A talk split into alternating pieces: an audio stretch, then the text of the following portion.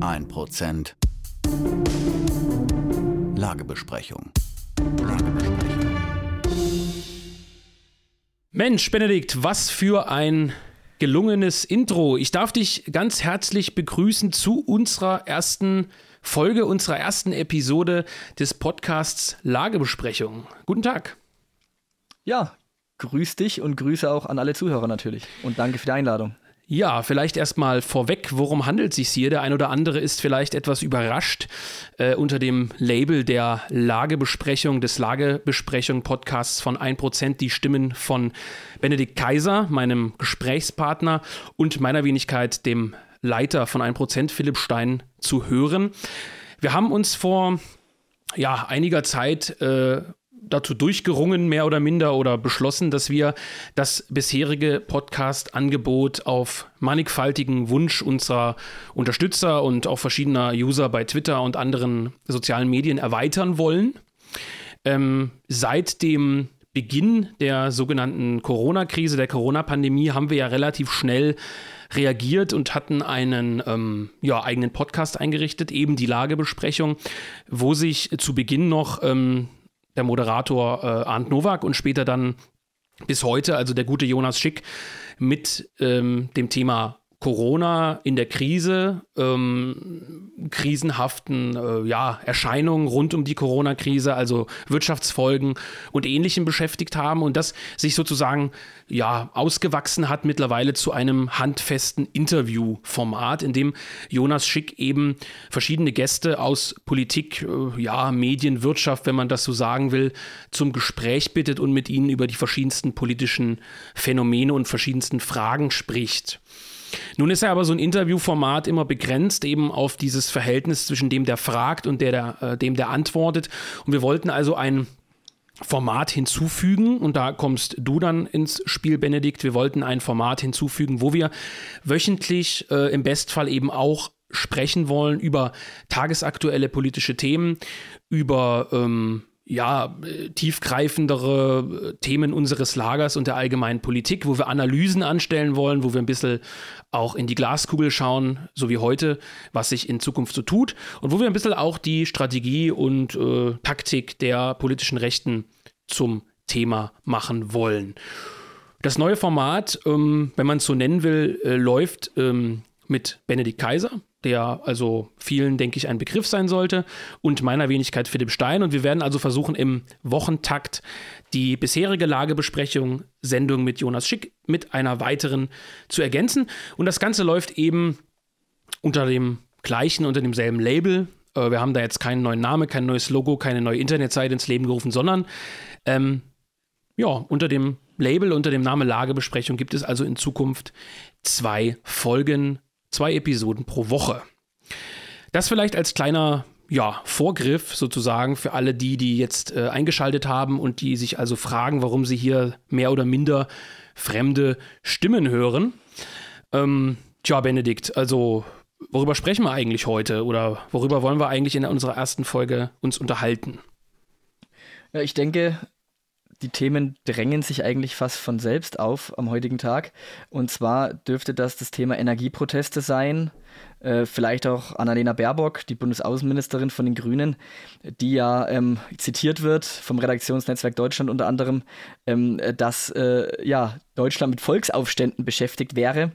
Ähm, wenn äh, kein Gas mehr fließt und so weiter und so fort. Und das sind, glaube ich, so, ja, das ist so der, der Rahmen, in dem wir uns heute bewegen.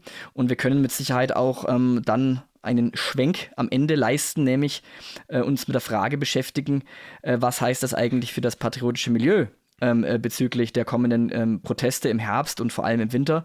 Ähm, was bedeutet es auch konkret für einen der größten patriotischen Spieler in diesem Feld, in diesem Mosaik, nämlich die Alternative für Deutschland. Wie wird die diesmal reagieren?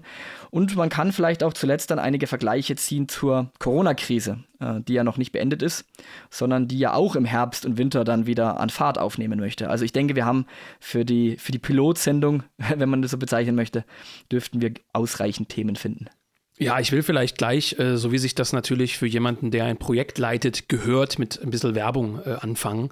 Äh, keine Sorge, nicht abschalten. Es ist äh, eine, eine sinnvolle Werbung. Und zwar hat sich die Bürgerinitiative ein Prozent in der letzten Woche ziemlich ausführlich mit dem äh, Bauernaufstand, Bauernprotest, wie auch immer in den Niederlanden äh, beschäftigt. Ich denke, mh, die meisten Zuhörer werden ja wissen, was ein Prozent ist und was auch die Aufgaben dieses Bürgernetzwerks sind, auch wenn nicht alles davon immer ganz äh, offen zutage liegt. Äh, eine davon ist aber auch die äh, seriöse und tiefgehende Recherche. Und ähm, wenn ich sage, wir wollen in diesem Podcast auch über Strategie und Taktik sprechen, dann muss man auch ganz ehrlich sagen, es ist natürlich auch immer angezeigt, Dinge, die innerhalb dieser politischen Rechten, innerhalb des patriotischen Milieus, will ich jetzt mal sagen, gehypt werden oder immer relativ schnell sozusagen als sehr, sehr positiv aufgegriffen werden, auch zu hinterfragen. Nicht mit dem Ziel, das Ganze irgendwie schlecht zu machen oder gleich zu sagen, das bringt eh nichts. Es gibt ja diese typischen Meckerer, oh, ihr braucht gar nicht auf die Straße gehen oder ihr braucht gar keine Wahlbeobachtung machen. Es ist eh alles gefälscht, es bringt eh alles nichts. Äh, das meine ich nicht, sondern ich meine, man muss äh, immer äh, alle Dinge, und dazu zählt natürlich auch dieser Bauernprotest, darauf abklopfen, ähm, wie klinke ich mich da ein? Ist es sinnvoll, mich da einzuklinken? Lasse ich das Ganze vielleicht einfach laufen und ist es besser, wenn ich nicht dabei bin, weil es kontaminiert wird? Hat das ein Potenzial? Hat das keins? Ist das ein Strohfeuer? Sowas meine ich. Und das sollte man schon auch tun und ich denke, äh, dafür sind wir auch da. Dafür gibt es eben nicht nur, äh, sage ich jetzt mal, intellektuelle Zeitschriften oder Internetportale, die das vielleicht auf eine andere Weise tun. Wir tun das etwas, ich würde mal sagen, anwenderfreundlicher. Ähm, und wir haben eben gesagt, so, es fahren jetzt viele dorthin, es sagen viele unvoreingenommen, das ist ganz, ganz wichtig, die Bauernproteste sind super toll.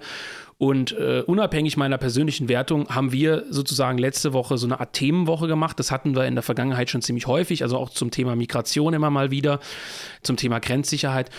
Und jetzt mal zu einem ganz anderen Thema, nämlich zu diesen Bauernprotesten. Und da haben wir am 12. Juli begonnen mit einem ziemlich positiven Beitrag aus unserer eigenen Redaktion. Äh, wir brauchen den Aufstand. Das ist also auch ein wichtiger Beitrag, den ich heute so ein bisschen mit rein als Diskussionsgrundlage mit reinbringen will in die Sendung. Dann hatten wir von Jörg Dittus Bodenreform statt Bauernaufstand. Das war ein ziemlich ähm, ja, kontroverser Beitrag. Und der Landtagsabgeordnete Tore Stein von der AfD in äh, Mecklenburg-Vorpommern hat dann einen ziemlichen Grundsatzbeitrag nochmal geschrieben. Und dann hatten wir noch was hatten wir noch ein, zwei Beiträge und, und Grafiken und Statistiken zu dem Thema Bauern- und äh, Landwirtschaftsproteste in den Niederlanden. Und das möchte ich gerne, äh, Benedikt, heute äh, als Aufhänger für unsere Sendung nutzen. Ich möchte also mit dir jetzt nicht mehr ausführlich diese Bauern- und äh, Landwirtschaftsproteste besprechen, denn das ist, wie gesagt, geschehen. Und das wurde auch äh, vielerorts jetzt getan und, und besprochen. Ich möchte es mal als Aufhänger nutzen. Wir haben jetzt schon im Sommer, also Juni, Juli, die ersten Proteste. Auch wenn das sich hauptsächlich auf die Niederlande beschränkt hat, ähm, haben wir auch kleine Ansätze bereits dann in, in der Bundesrepublik gesehen, vor allem eben in Sachsen, wo auch sonst, wo dann die ersten Bauern sich sozusagen äh, solidarisiert haben und äh, auch rumgefahren sind und gewisse Sperrungen wohl vorgenommen haben. Ich will jetzt nichts Falsches sagen. Und ähm, wir haben also schon gewissermaßen, äh, Sommer ist ja eigentlich keine klassische Protestzeit, das muss man sagen. Ähm, wir haben ja schon die ersten Brodeleien sozusagen. Es gärt schon. Ähm, zumal auch bei einer Gruppe, den Bauern, die in Deutschland noch bis vor wenigen Jahren zu 45 Prozent, und das ist der größte Anteil an Berufsgruppen, die CDU gewählt hat. Die Bauern sind ganz klassisch die CDU-Klientel immer gewesen. Ähm, die jetzt anfangen zu protestieren. So, und jetzt gehen wir auf einen Herbst zu, jetzt gehen wir auf einen Winter zu. Was denkst du denn, womit, womit müssen wir denn im Herbst sozusagen rechnen? Wird es tatsächlich so ein heißer Herbst, heißer Winter, wie, wie die Bundesregierung anscheinend denkt und wie auch im patriotischen Lager schon, schon sozusagen gesagt wird? Ich denke schon. Also zuerst mal äh, muss man ja sagen, es gab auch in Polen und Italien solche Proteste von Landwirten. Mhm. Ähm, also es war schon äh, ein kleines europäisches Phänomen zumindest, aber du hast natürlich völlig recht, es war in, in den Niederlanden war das natürlich ähm, ja, äh, am, mit Abstand am stärksten. Liegt natürlich daran, wenn man sich jetzt die EU anschaut und auch die Arbeitsteilung innerhalb ähm, des EU-Konstrukts, da muss man natürlich feststellen, so wie für uns als äh, Bundesrepublik Deutschland äh, die ähm, Automobilindustrie eben der, ein zentraler Sektor ist in der Industrie, in der Produktion, mit Zuliefererbetrieben, mit äh, ähm, verlängerter Werkbank in Ostdeutschland und ähnliches. So ist eben in den Niederlanden ähm, äh, die, die Landwirtschaft ähm, äh, der Motor nenne ich es jetzt mal. Und äh, da kann man natürlich äh, inhaltlich fachlich streiten. Das wird auch, wurde auch bei 1% unter anderem eben getan, ob, ob ähm, die neuen Methoden der niederländischen Bauern, die ja auch mit, mit gewissen Chemikalien äh, wirtschaften müssen, damit dieses kleine Land mit dieser kleinen Fläche überhaupt noch diesen Output generieren kann. Aber darüber will ich gar nicht äh, sprechen. Ähm, äh, da hast du selber gesagt, das ist ja jetzt nicht der Platz für Details ähm, zu, auf diesem Feld. Ich würde eher ähm, was ableiten zur, zur Protestfrage. Und da glaube ich tatsächlich, dass das auch diese ersten Proteste der Landwirte in Deutschland, also was du angesprochen hast in Sachsen, ich glaube, das war entlang der A72, ähm, Autobahn Chemnitz Richtung Leipzig, die Ecke Geithain. Ähm, mhm. Das ist natürlich kein Zufall, dass es dort passiert. Ne? Dort gibt es eh eine grundsätzlich eine größere äh, potenzielle Widerständigkeit ähm, ähm bei den Menschen. Und ähm, ich glaube, wenn, wenn wir jetzt im Juli schon solche Signale erleben, dass es erste zaghafte Protestversuche gibt, ähm, dann wird das definitiv im, im Herbst an, an Fahrt aufnehmen. Und ähm, ich, ich meine, äh, Baerbock hat natürlich mit, mit äh, ja, etwas äh, sehr gepoltert, wenn sie sagt, ähm, äh, man muss mit Volksaufständen rechnen oder die Regierung ist da mit Volksaufständen beschäftigt. Dazu kennen wir, glaube ich, beide die Deutschen äh, in unserem Lande dann doch gut genug, dass es das nicht geben wird. Aber äh, eine andere interessante Schlagzeile vom heutigen Tage aus der Berliner Zeitung sollte uns äh, ähm, aufhören lassen, nämlich, ähm, dass ähm, gemäß des Meinungsforschungsinstituts INSA 44 Prozent aller Befragten ähm, sagten, sie würden sicher oder mit großer Wahrscheinlichkeit an Demos gegen hohe Energiepreise in Deutschland teilnehmen. Wahnsinn. Und das muss man sich vorstellen. Das ist eine, eine Zahl, die wir uns vor einem Monat, vor einem Jahr oder vor fünf Jahren nicht ansatzweise hätten träumen lassen können. Ähm, äh, also diese Energiepreise, jetzt wo es eben wirklich den Leuten an Geldbeutel geht, wo die Leute wirklich begreifen, lernen auf die harte Tour, ähm, dass eben die verfehlte Politik ähm, der Herrschenden eben äh, ihnen direkt jetzt schadet, nicht über Bande schadet oder auf lange Sicht schadet, den folgenden Generationen schadet und so weiter und so fort, sondern unmittelbar jetzt in diesem Jahr und noch stärker natürlich dann nächstes Jahr, wenn die Gasabrechnung kommt, wenn die Nebenkostenabrechnung kommt und so weiter und so fort. Das schlägt jetzt also bereits ein. Und ähm, da vielleicht noch eine andere Zahl, ähm, ähm um den Kontext herzustellen. Wir hatten ja jetzt zwei Jahre lang äh, Corona-Maßnahmen, Demonstrationen, beziehungsweise Demos gegen diese Corona-Maßnahmen, gegen den Lockdown und so weiter und so fort. Und da gibt es eine interessante Zahlenkombi von Statista, also dieser Statistikplattform, und die haben das beobachtet. Und äh, im Erhebungszeitraum von Statista zwischen Mai 2020 bis März 2022, also fast zwei Jahre, da schwankte die Bereitschaft der Deutschen, zu einer Demonstration zu gehen, zwischen 10 und 16 Prozent. Also so selbst doch, in den ja. so wenig doch. Und selbst in den größten Lockdown-Zeiten war das Maximum bei 16 Prozent und es wurde niemals überschritten. Und das heißt für uns im Umkehrschluss, wenn nach eineinhalb Jahren Corona-Lockdown-Politik immer noch erst 16 Prozent potenziell aufbegehren, und mit aufbegehren meinen wir jetzt ganz plastisch und ganz einfach, äh, ne, ähm, einfach zu einem Spaziergang zu gehen, zu einem friedlichen. Wenn das nur 16 Prozent machen und wir haben jetzt aber hier den, erst den Beginn der Energiekrise, der Versorgungskrise, die ist ja noch gar nicht da, die wird ja erst im Winter akut. Und bereits jetzt sagen 44 Prozent aller Befragten, sie würden an solchen Demos teilnehmen, dann zeigt uns das, dass vielleicht Baerbocks Befürchtung eines Volksaufstandes überzeichnet ist, Ne, das gehört in der Politik halt auch dazu zu überzeichnen, um später wieder moderieren zu können, entspannter zu wirken. Aber das bedeutet ja wirklich, wir haben hier Menschen und Bürger sozusagen, die sich potenziell in Bewegung setzen. Und für mich die entscheidende Frage ist dann in diesem Feld eben, wer wird sie in Bewegung setzen? Welche Akteure treten auf, neue Akteure, alte Akteure, wer schafft es sozusagen, dieses neue Unzufriedenheitspotenzial politisch äh, zu übersetzen, äh, zu, politisch zu mobilisieren und auch politisch natürlich ähm, in einer gewissen Weise auch ähm, äh, zu besetzen, äh, die Begriffe und die Themen, die dann auf der Straße liegen. Also da deswegen glaube ich tatsächlich äh, genauso wie Annalena Baerbock, dass wir einem sehr interessanten Herbst und Winter äh, entgegengehen Mhm, ja, also da würde ich äh, gleich mal an einer interessanten äh, Stelle einhaken. Und zwar, ich sagte ja äh, einführend in dieses Gespräch so ein bisschen bei den Bauernprotesten, dass man abklopfen muss oder generell ein Prozent auch abklopft. Wo hängt man sich rein, wo hängt man sich nicht rein? Wie meine ich das?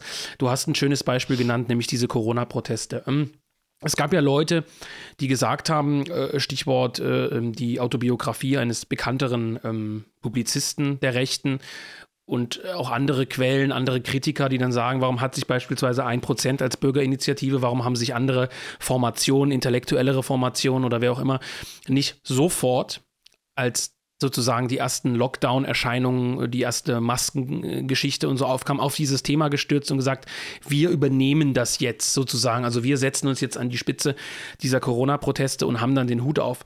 Und da ist ja eine ganz interessante Frage und diese Frage ist ziemlich uneigennützig und das sollte ja den Patrioten sowieso naheliegen, die Uneigennützigkeit. Also es geht uns ja darum, dass Dinge erfolgreich sind, dass sie einen Zweck erfüllen, dass sie, dass sie durchstoßen, dass sie was bewegen.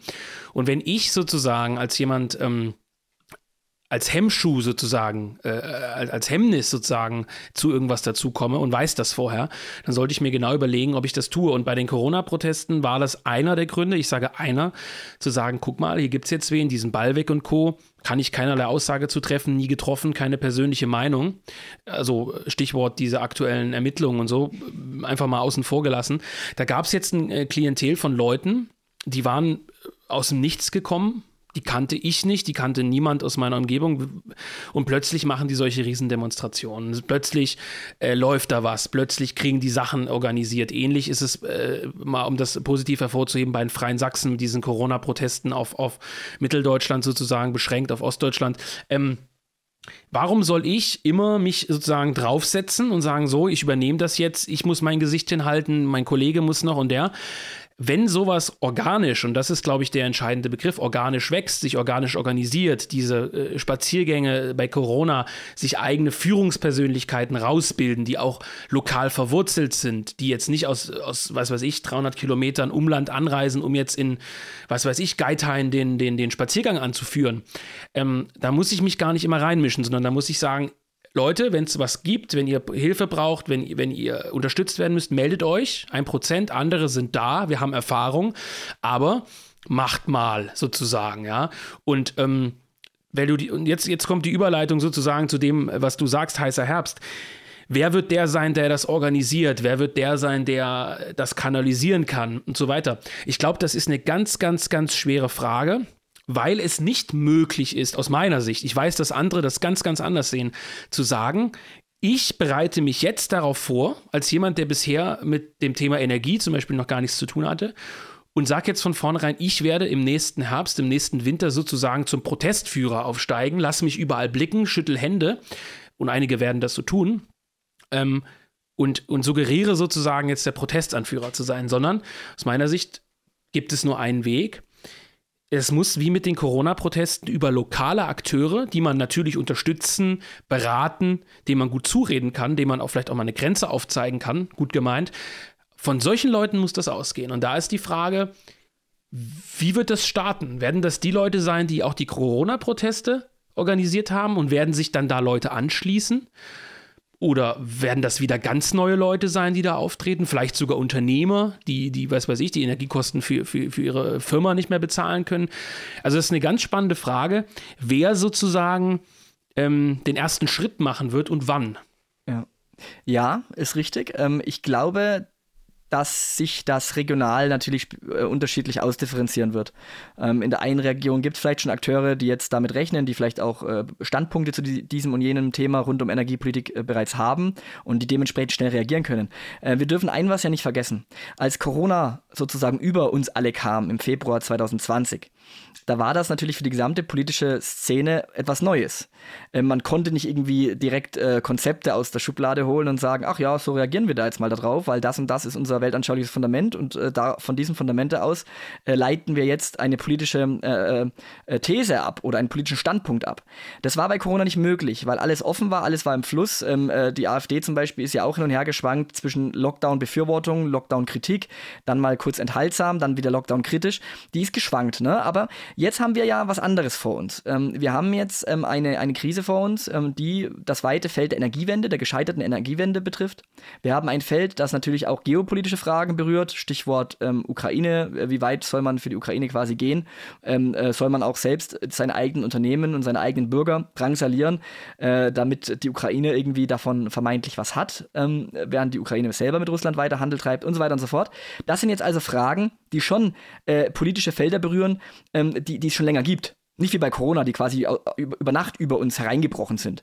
Und ich, ich meine schon, dass die Energiepolitik und, und dieses gesamte Feld, was damit verknüpft ist, auch ähm, Kaufkraftverlust, Inflation, dass solche Fragen ähm, schon explizit Fragen sind, ähm, die unser Milieu eigentlich, du hast das Wort organisch äh, genannt, die man aus einem organischen, patriotischen Selbstbild heraus schon beackern sollte. Also äh, man kann kurz nach Frankreich blicken, Thema äh, Marine Le Pen und Rassemblement National. Also diese großartigen Wahlergebnisse in Frankreich wären nicht möglich gewesen, äh, wenn Le Pen und Co. sich nicht frühzeitig beschäftigt hätten mit äh, sozialen Fragen, mit materiellen Fragen. Ne? Ähm, und äh, genauso ist es natürlich in Deutschland. Also wenn es sozialpatriotische Ansätze gibt, ähm, dann ist das eben jetzt ein Gelegenheitsfenster. Das ist eben nicht wie bei Corona, wie gesagt, sondern das ist jetzt ein, ein real existierendes Gelegenheitsfenster, das sich öffnet und wo wir bereits wissen, dass es sich öffnet. Und das ist eben die Seltenheit. Das macht die Seltenheit aus und das macht auch den besonderen Charakter der kommenden Krise aus. Dass man eben diesmal weiß, was passieren kann. Dass man weiß, woher die Probleme und die Widersprüche kommen, die jetzt ähm, aufeinandertreffen. Also die gescheiterte Energiewende ist eben nicht über Nacht ein Prozess gewesen. Das ist ein, ein Ergebnis von einer viele, äh, viele Jahrzehnte oder zumindest viele Jahre andauernden äh, Politik von CDU, CSU, SPD, Grünen, FDP, also von allen Verantwortungsträgern im parlamentarischen Raum. Das heißt, man kann auch gegen diese Verantwortungsträger politisch jetzt bewusst mobilisieren, weil man eben sagen kann, das patriotische Lager ist zweifellos das einzige Lager, das damit nichts zu tun hatte mit diesen Zuständen, die jetzt zu neuen Zuständen führen. Und da, da, das ist meiner Meinung nach deswegen ein, ein, ein, ganz krasser Unterschied äh, zur Corona-Krise. Und die Frage, und jetzt komme ich wieder zurück zu deinem Ausgangspunkt, natürlich ist die Frage dann, wer geht, tritt durch dieses Gelegenheitsfenster durch? Also wer nutzt dieses Gelegenheitsfenster, um durchzuschreiten um dann was aufzubauen politisch. Und da kann man, glaube ich, nur sagen, sowas ist nicht am Reißbrett planbar, sowas ist nicht konstruierbar, sondern es wird sich in unterschiedlichen Regionen unterschiedlich äußern.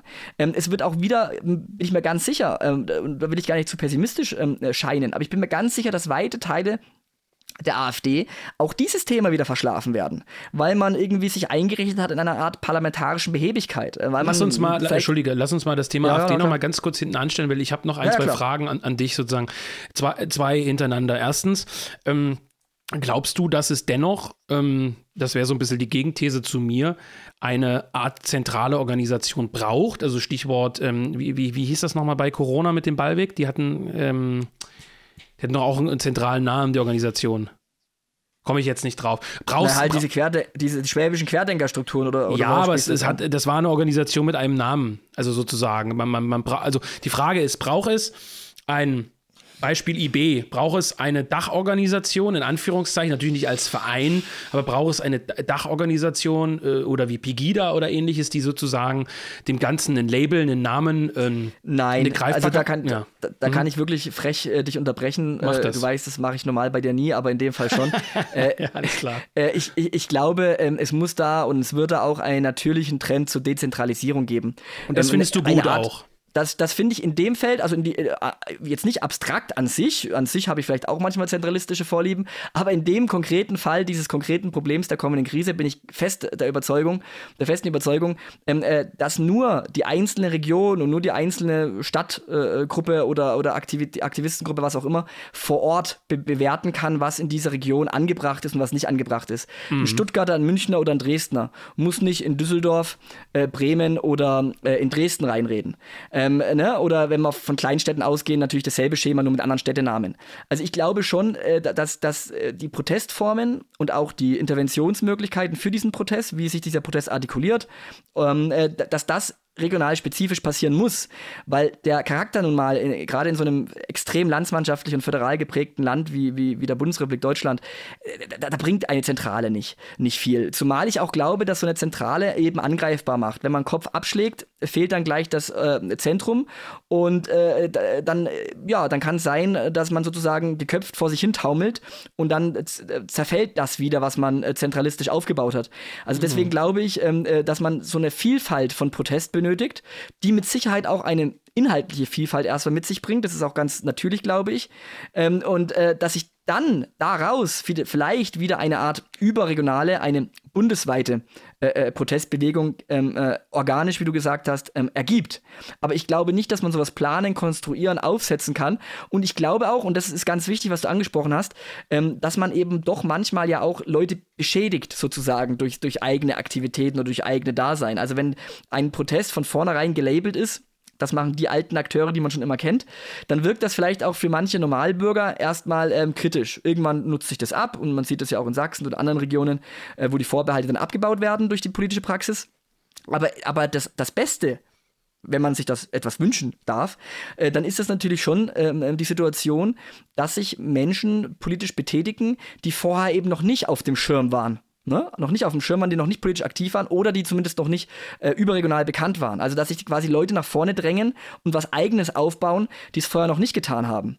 Weil es bringt halt nichts, wenn Philipp Stein irgendwie das 20. Projekt anstößt und, und, und leitet und verantwortet, ähm, äh, äh, wenn er sich dann in Anführungszeichen übernimmt und äh, an anderer Stelle fehlt. Und hier haben wir eben dann diesen Vorteil bei den Energieprotesten auch wieder, dass wir ja auch eine Art ähm, ja, Konvergenz der Krise äh, äh, erleben werden. Dass sich also die Corona-Krise mit der Energieversorgungskrise plus äh, Inflation als Krise, also diese drei Krisenmomente, werden potenziell ähm, äh, ja, ähm, eine neue, äh, dichtere, engere, schlimmere Krise formieren. Ja, und das, das bedeutet ist, äh, natürlich auch ist, eben ungeahntes ähm, Potenzial. Das ist ein ganz schöner Cocktail sozusagen. Und deswegen, das ist ja interessant, wenn man äh, sich die, ja, ich will es mal äh, etwas intelligenteren äh, politischen linken Kreise anschaut. Da wird ja genau das auch gerade besprochen, beziehungsweise da wird mit Furcht davon äh, fabuliert, beziehungsweise fabuliert ist sogar falsch. Da wird gesagt, wenn die Rechte es endlich mal schafft, und da wird ja gesagt, dann äh, aus Fake-Gründen und als, als Vorgabe, bla bla bla, sozusagen das Soziale mal anzugehen und zu sagen, hier, äh, jetzt haben wir hier also wirklich viele äh, Problematiken, die sozusagen übereinander liegen. Und wenn die Rechte es schafft, da als Mobilisator aufzutreten, dann haben wir als Linke ein ziemliches Problem. Und das äh, hört man sowohl aus SPD-Umfeldskreisen als auch bis in die radikalere Linke, sozusagen diese Angst dass diese Krise sozusagen vor allem den Rechten in die, in die Hände spielt, den Patrioten. Und interessant ist ja, dass das ähm, so gesehen wird und dass man überhaupt nicht auf die Idee kommt, dass es einem selber in die Hände spielen könnte, nämlich der Linken, die ja eigentlich der Gralshüter des Sozialen war oder sich so, so suggeriert, weil man natürlich links weiß, wir haben gerade ein ziemliches Problem. Linkspartei sozusagen als Vorbild, großer Crash intern, Kampf des äh, der woken, äh, queerfeministischen Schreihälse sozusagen gegen die, die tatsächlich noch ein bisschen was im Kopf haben, Stichwort Wagenknecht und Co. Und ähm, also ich will jetzt nicht über das Thema Linke sozusagen sprechen, aber selbst bei den klügeren Linken hat man ziemlich deutlich erkannt, glaube ich, dass diese Chance, wenn dann, von uns genutzt werden kann, uns im weiteren Sinne. Und ja. ähm, ganz interessant, weil du diese 44 Prozent ansprachst in dieser, äh, dieser Umfrage. Äh, da ist ja das Besondere, dass sozusagen 44 Prozent sagen, sie könnten sich generell vorstellen, an, einer, an, an, irgendeiner Art von Demonstration teilzunehmen aufgrund der Energiekrise. Ähm, und das, das sind wir auch wieder beim Thema Label. Wenn nämlich diese Demonstrationen von Anfang an wieder gelabelt sind mit äh, Stichwort XY, mit Akteur XY, und hier spielen natürlich die Medien auch dann wieder eine Rolle, dann werden von den 44 Prozent natürlich natürlich deutlich weniger überbleiben, weil ja. interessant wäre jetzt sozusagen gegenzurechnen, wer würde nicht auf so eine Demonstration gehen, wenn sie zum Beispiel von AfD, von 1% äh, oder von irgendeinem anderen bekannteren Akteur organisiert und geleitet wurde gerade diese Corona-Proteste haben ja am Anfang ähm, neben diesen ganzen Hippies und Seifenblasen-Leuten äh, also gerade in Sachsen, und da habe ich ja einiges erlebt und du auch, äh, wirklich, also da war man überrascht, wen aus seiner Stadt oder wem aus seinem Ort man da plötzlich gesehen hat. Den Friseur, den Metzgermeister, den sonst was, wo man nie gedacht hätte, dass die überhaupt politisch sind, dass die da alle mitgelaufen ja. sind. Und das ist der große Erfolg der Corona-Demos. Und bei der Energie hat man noch ein so viel größeres Feld, zumal die Leute also sich, sich mischen werden unter Umständen. Und ja. das heißt, das Protestpotenzial grundsätzlich ist ganz, ganz, ganz enorm. Ja. Und jetzt ist nur die Frage, jetzt ist nur die Frage, können wir, wir äh, meine ich jetzt das schon lange politisierte Feld, äh, die, die sozusagen jetzt in so einem Podcast darüber sprechen, können wir da eigentlich was dazu tun? Können wir da helfen? Oder sage ich mal, schauen wir uns das erstmal an und, und, und schauen, was passiert? Also sind wir dann untätig? Das ist meine Frage an dich. Also ich glaube schon, äh, dass wir da gewissermaßen natürliche Aufgaben haben. Also ähm, die müssen natürlich realistisch geerdet sein. Ähm, man, man wird jetzt keine ähm, äh, äh Zentrale, äh, um das Wort nochmal zu verwenden, keine Zentrale sein für widerständiges Leben. Ähm, was man aber sehr wohl tun kann und tun muss, ist natürlich ähm, äh, Hilfestellungen leisten. Und diese Hilfestellungen können äh, unterschiedlichst ausfallen. Es ist bereits eine Hilfestellung, ähm, zum Beispiel eine Art ideenpolitisches Fundament zu liefern. Also eben zu zeigen, diese Krisen sind nicht aus dem, ja, über Nacht gemacht dahergekommen, sondern äh, die folgen durchaus stringenten äh, politischen und wirtschaftlichen Prozessen. Ähm, es gab Entscheidungen, äh, die das verursacht haben. Das war nicht nur Putin äh, und Putin, wegen Putin ist jetzt dann irgendwie Gas weg. Nee, nee, das hat alles eine, eine, eine, eine politische Geschichte. Und äh, zum Beispiel ist es eine Aufgabe, diese politische Geschichte allgemeinverständlich darzulegen. Eine weitere Aufgabe ist es natürlich auch, ähm, äh, Leute zu vernetzen, wenn sie die, den Vernetzungsbedarf haben. Leute zusammenzubringen, sage ich jetzt mal. Ähm, eine weitere Aufgabe ist mit Sicherheit auch der Soli-Fonds von 1%. Wenn dann eben ähm, äh, Aktivisten, die sich eben ähm, sozusagen in die erste Reihe selbst begeben haben und vorher dort auch noch nicht waren vielleicht, mm, die vielleicht auch was riskiert haben, die vielleicht dann Probleme haben, weil sie irgendwie Ordnungswidrigkeiten bezahlen müssen, die durchaus fragwürdig sind. Also jetzt nicht irgendwie, die, die in Anführungszeichen Mist gebaut haben, sondern die wirklich irgendwie einfach ähm, Opfer einer, einer politischen Repression werden. Ähm, also auch das ist eine Hilfestellung, ähm, die, die man in unserem Feld leisten kann.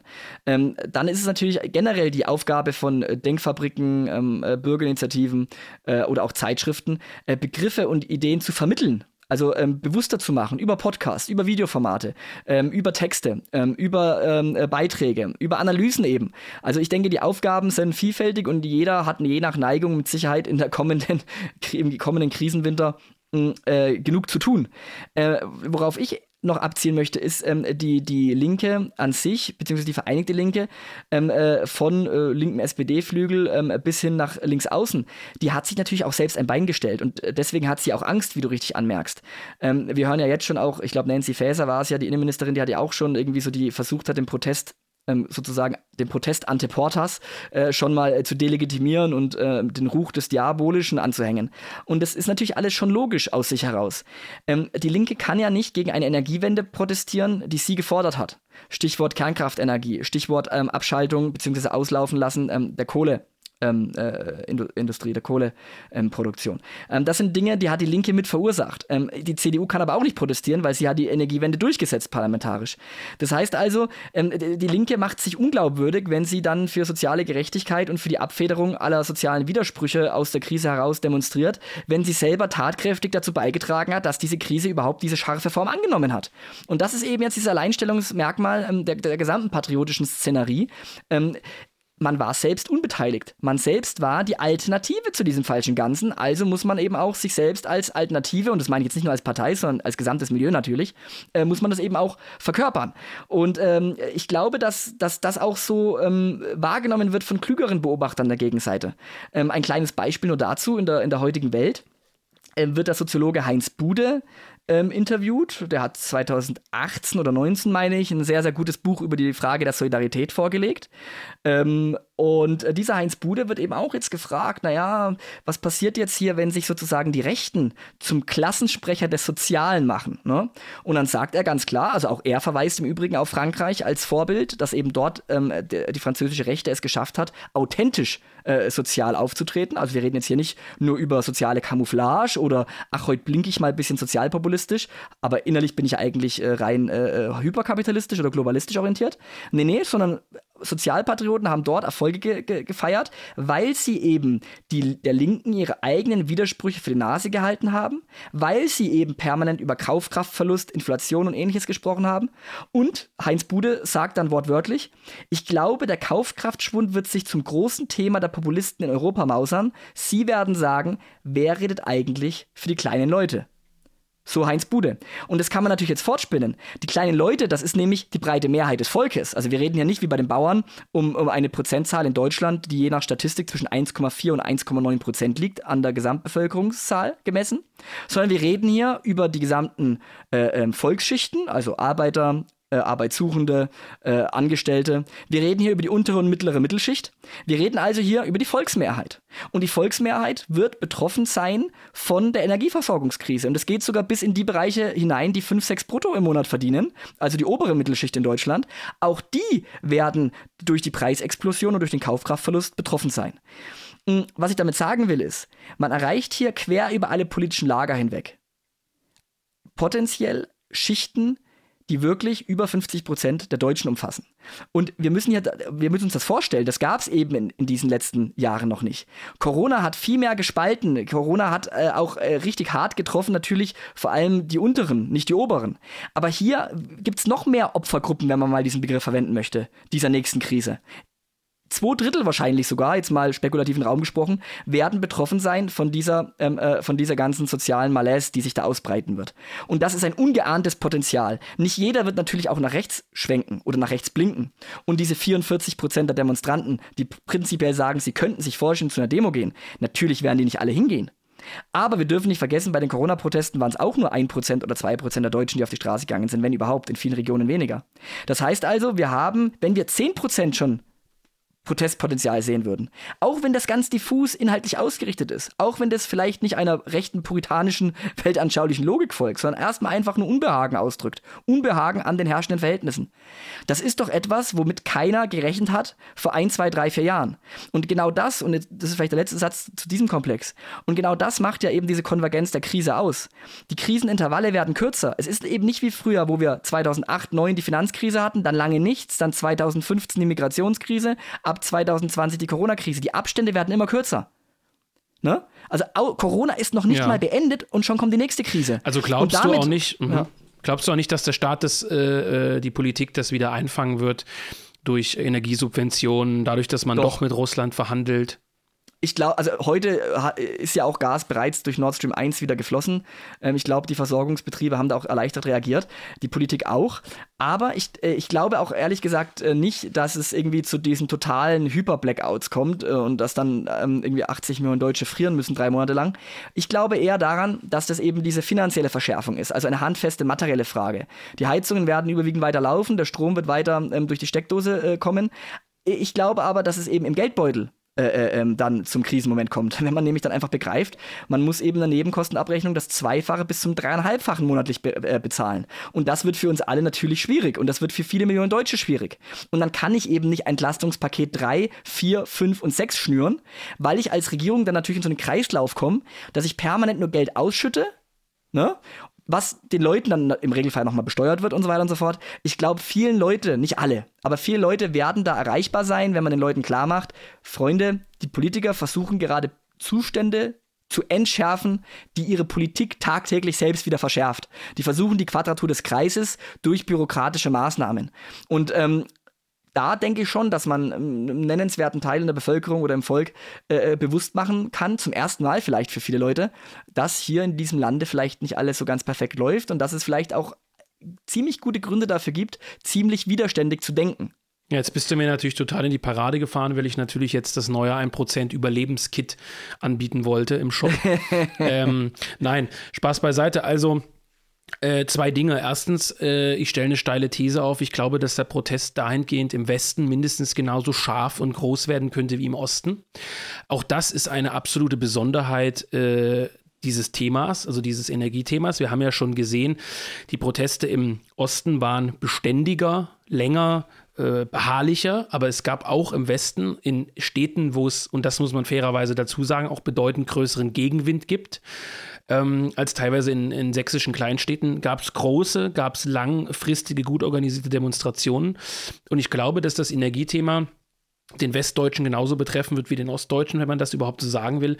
Und dass wir also ähm, erleben werden, im Bestfall, dass auch in Westdeutschland was in Bewegung gerät. Und ich glaube, dass das ein wichtiges Zeichen ist, auch für die Leute hier im Osten, ähm, zu sagen, guck mal, der Wessi ist doch nicht ganz so bescheuert, jetzt mal wirklich überspitzt gesagt, äh, der macht sich jetzt doch noch mal gerade. So, äh, dass das vielleicht im Osten immer noch mal größere, beständigere Formen annimmt, dass es hier andere Strukturen gibt, das ist ein anderes Thema. Ich glaube aber, dass das Thema beide Landesteile, wenn man das so nennen will, betreffen wird und Vielleicht noch als kleiner Spoiler oder so, weil ich möchte nicht den Eindruck erwecken, dass jetzt wir von 1% ähm, beispielsweise, also sozusagen sagen, lass mal die Proteste laufen, das wächst schon, das wird schon gut und wir sitzen daneben und gucken zu, weil wir sowieso uns die Finger verbrennen, sondern wir werden natürlich, und das kann man an dieser Stelle schon sagen, äh, für den Herbst und Winter ein großes Paket schnüren und wir werden ähm, nämlich den Solidaritätsfonds, den Soli-Fonds, den vielleicht noch gar nicht jeder, der hier zuhört, kennt, äh, Solifond, äh, Solifond mit S hinten.me äh, mal eintippen, wo wir ja hauptsächlich ähm, Leute finanziell, äh, juristisch und materiell unterstützen, die Opfer von linksextremer Gewalt und migrantischer Gewalt geworden sind bisher. Also praktisch als Auffangnetz und Unterstützungsnetzwerk für äh, Opfer von Gewalt, Drangsalierung, staatlichem Terror und Co. werden wir ausweiten äh, auch auf diese Proteste. Also zu sagen, ich meine, wir können natürlich niemanden die Gasrechnung bezahlen, das, das äh, funktioniert nicht. Aber was wir machen können, ist, wir können anbieten, äh, ein Servicetelefon für Leute anzubieten, die auf solchen Demonstrationen durch die Polizei festgesetzt wurden. Wir können äh, anbieten, ähm, finanziell zu unterstützen, wenn Klagen erhoben werden. Wir können beratend zur Seite stehen. Also der Soli-Fonds wird sich äh, hinsichtlich dieser Proteste ähm, die im Herbst und Winter definitiv folgen werden, vergrößern, professionalisieren, wird stärker in den Vordergrund treten. Wir werden das Projekt mit mehr Manpower, wie man neudeutsch sagt, äh, in Gang setzen und noch bekannter machen, auf den Demonstrationen auch bekannter machen. Und äh, wir werden mal sehen, wie das wächst. Vielleicht melden sich da viele Anwälte, um ein Netzwerk zu bilden, größer als das, was wir jetzt schon haben. Vielleicht melden sich da Unterstützer, Unternehmer, die sagen, äh, ich kann in meinem Betrieb Leute einstellen, die wegen der Teilnahme an so einer Demonstration gefeuert wurden. Ich kann Sachen zur Verfügung stellen und wir werden die Proteste, so denn jemand bei uns anfragt, auch unterstützen. Äh, mit, wie wir es in der Anfangszeit 2015 auch getan haben, mit Technik, mit Geld und so weiter. Also wenn äh, es da sinnvolle Dinge gibt. Heißt, äh, ein Prozent wird als das ja, größte deutsche Bürgernetzwerk definitiv im kommenden Herbst und Winter äh, seinen Teil dazu beitragen. Wenn auch nicht, und das wollte ich ja im, im, Laufe dieses Gesprächs auch klar machen, nicht sich egoistisch sozusagen an die Spitze setzen oder vermeintlich an die Spitze setzen und sagen, so, wir sind jetzt das Nonplusultra, ihr macht jetzt mal, was wir sagen sozusagen, äh, sondern wir werden praktisch der, tja, wie würde man das sagen, wir werden der Mann im Hintergrund sein, der dem in Anführungszeichen normalen Bürger, der dort was riskiert und der vielleicht sogar erstmals auf die Straße geht und erstmals äh, für seine Rechte eintritt, werden wir da unterstützend zur Seite ste äh, stehen. Da kann sich also jeder sozusagen mit seinen Anliegen bei uns melden. Und das ist sozusagen unsere bisherige erste äh, Vorbereitung für diesen heißen Herbst, für diesen heißen Winter, den wir natürlich auch erwarten und von dem ich auch ausgehe, selbst wenn die Regierung, wenn die Politik noch nachsteuert in Sachen Energie, vielleicht doch wieder ähm, mit Putin sozusagen äh, auf andere Art verhandelt und die Energiepreise vielleicht doch wieder günstiger werden. Ähm, trotzdem werden wir auch Stichwort Urlaubspreise und sowas, werden wir das alle ganz stark äh, merken. Vielleicht machen wir jetzt noch den Schwenk, du hast es angesprochen, äh, zu zwei kurzen Themen. Das erste wäre, Benedikt, ähm, die Frage an dich. Ähm, was muss so ein Protest leisten? Also, was muss so ein Protest äh, machen? Wie muss so ein Protest aufgestellt sein, damit er überhaupt äh, ankommt? Das ist natürlich eine ganz schwierige Frage, aber du musst mal sehen. ja, ich bin gespannt, was du dazu denkst. Stichwort Pegida soll nicht, äh, um Gottes Willen, nicht als, als, als negativ gemeint klingen, aber jetzt mal krass gesagt, da haben dann Leute gesagt: Naja, gut, jetzt laufen wir zum 70. Äh, mal im Kreis. Was macht man als nächstes? Also, wie, wie muss so ein Protest aufgestellt sein im Herbst? Reicht es nur zu demonstrieren? Und zweitens, welche Rolle muss die AfD spielen? Ja, ähm, das ist eine sehr gute Frage, eine sehr schwierige Frage. Ähm, das mit der AfD ist nicht so schwierig, aber die, der erste Teil der Frage, der ist ja auch, der ist deutlich der diffizilere. Ähm, also ich glaube, ähm, dass man nicht jetzt irgendwie sagen kann, dies und jene Protestform ist das Nonplusultra, alles andere muss ausgeschlossen werden oder, oder verbietet sich oder was auch immer.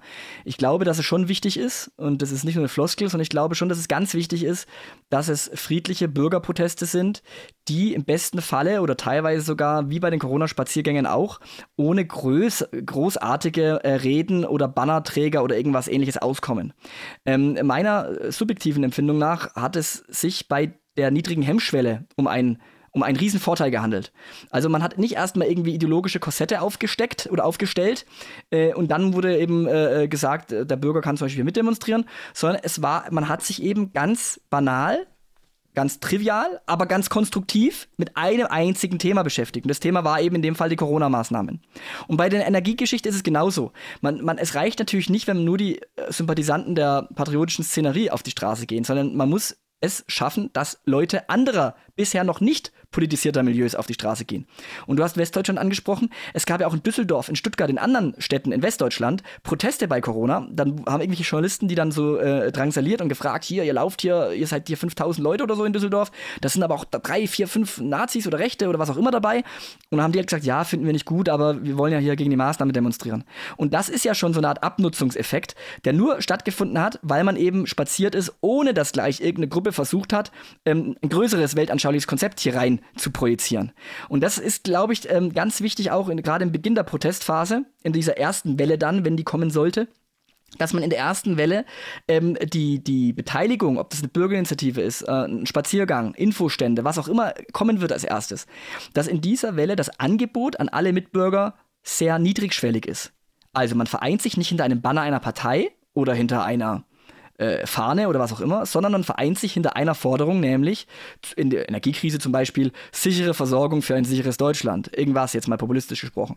Das wirklich niedrigschwellig ist, womit sich auch Leute sozusagen erstmal einverstanden erklären können, die an sich vielleicht überhaupt noch gar nicht gemerkt haben, äh, dass hier äh, einiges faul ist äh, in unserer Gesellschaft. Und äh, dann kann das Stück für Stück natürlich in weiteren Protestwellen und in der weiteren Entwicklung, dann werden natürlich diese Proteste trotzdem diskriminiert, sie werden ähm, diffamiert, sie werden vermutlich auch von Medien und von der Politik, vermutlich auch von den Gewerkschaften ähm, äh, ähm, als, als rechts, als was auch immer gelabelt. Und dann werden viele normale Bürger wieder sagen, na Mensch, aber ich bin doch gar nicht rechts und ich bin doch nur für sichere Preise im sicheren Deutschland.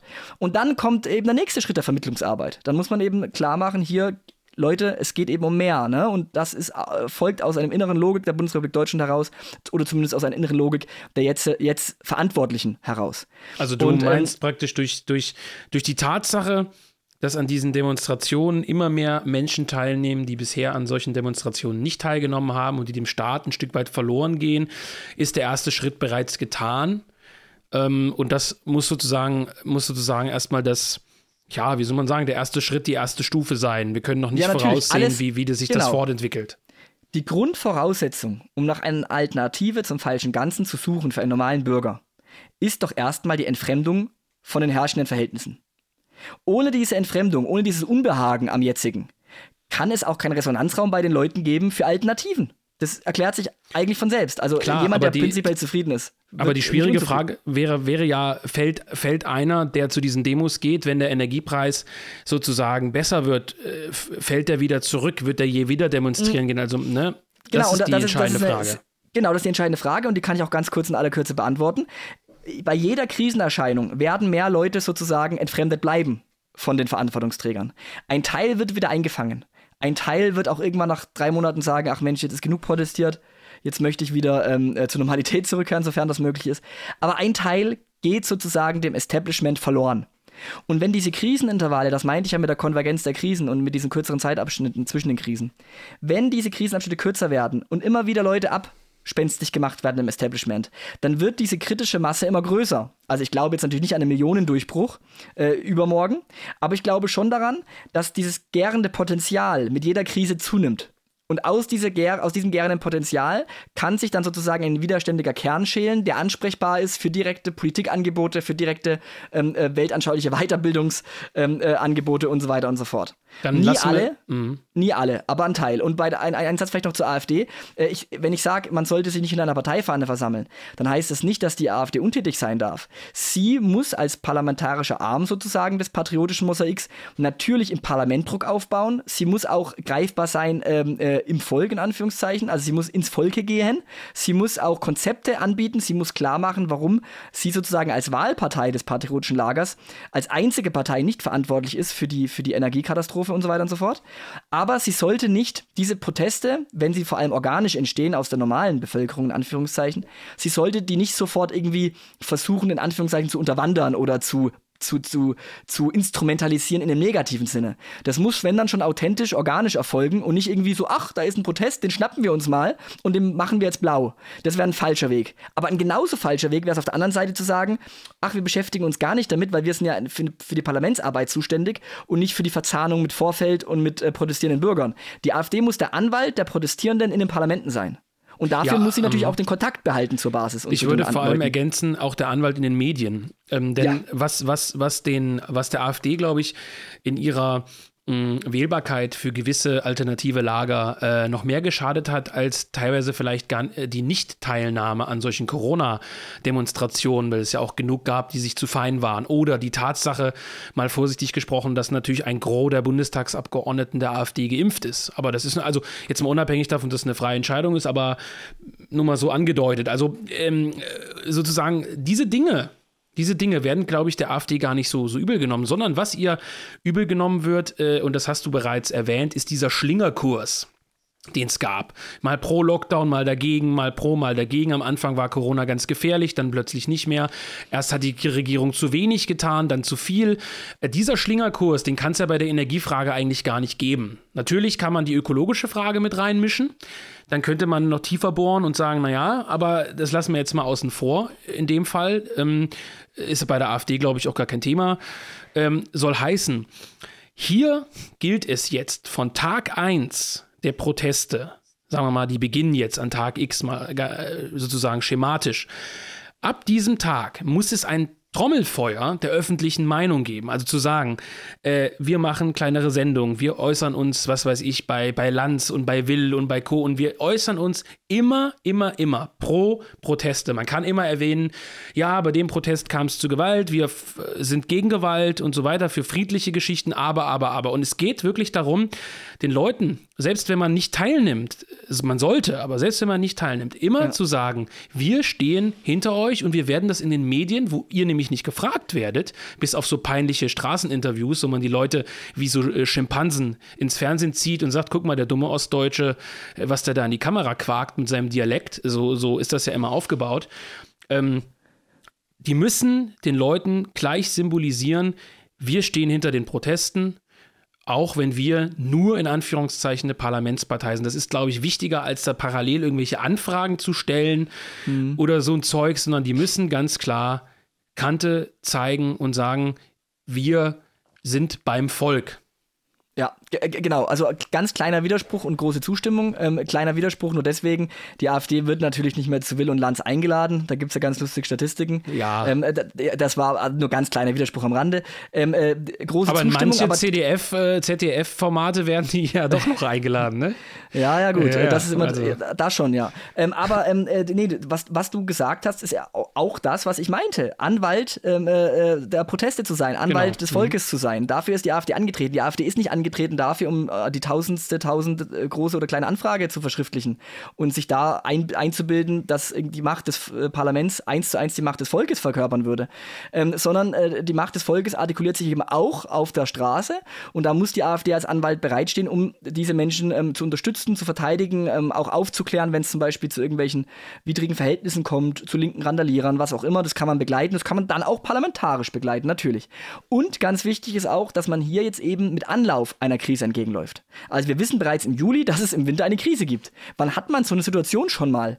Ähm, das heißt, die AfD müsste theoretisch auch jetzt an inhaltlichen Konzepten arbeiten, wo sie zum Beispiel das, was Heinz Bude ansprach, dass er befürchtet, dass die Rechtspopulisten ähm, der Anwalt der kleinen Leute äh, sein wird, die Anwälte der kleinen Leute äh, sein werden, äh, dass man das äh, von vornherein eben auch inhaltlich jetzt unterfüttert. Also da hoffe ich, dass da irgendwo wenigstens in einzelnen Fraktionen, Landtagsfraktionen, daran gearbeitet wird. Um nicht, dass man sagt, ach, jetzt ist Winter, oh, das sind Protestierer, was erzählen wir denen denn jetzt? Ne? Das wirkt dann nicht sehr authentisch und auch nicht verantwortungsbewusst. Mhm, ich glaube, man bräuchte, die AfD bräuchte sowas wie so fünf Kernforderungen.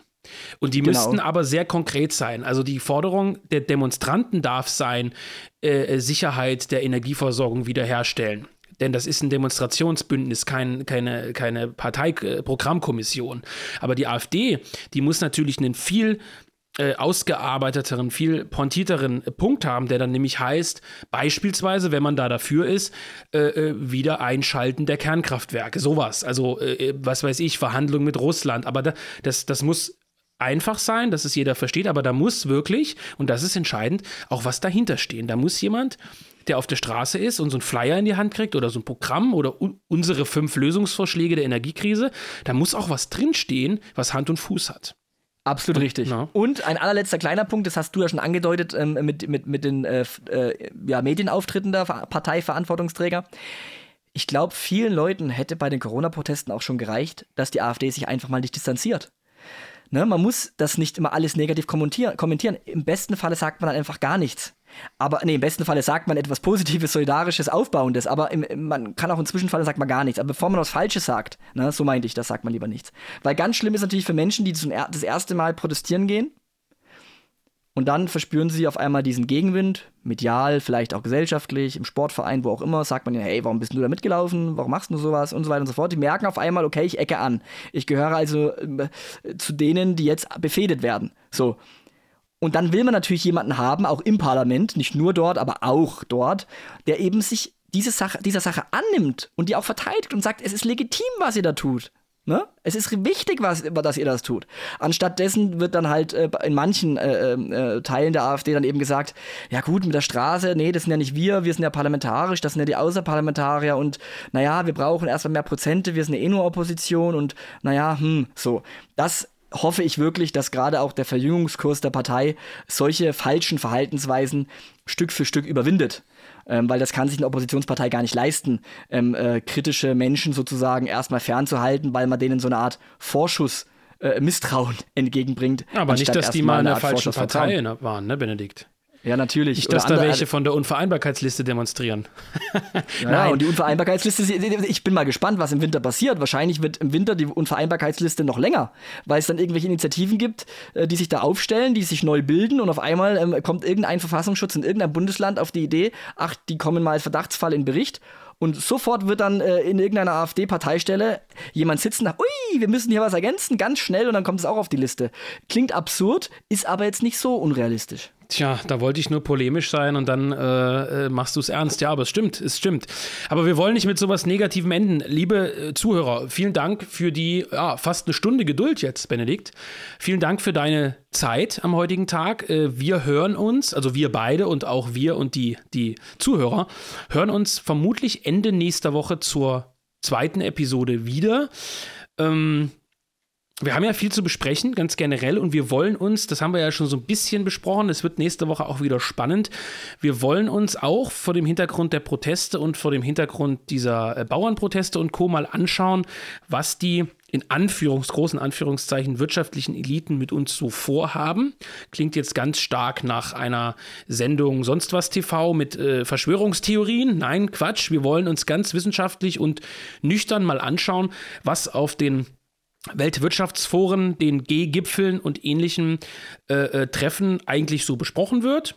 Ganz äh, banal in Anführungszeichen und mal schauen, ob da tatsächlich irgendeine Art von ähm, ja, Plan für einen gesellschaftlichen und wirtschaftlichen Umbau dahinter steckt oder ob es sich um viele einzelne Phänomene handelt. So würde ich das mal sagen.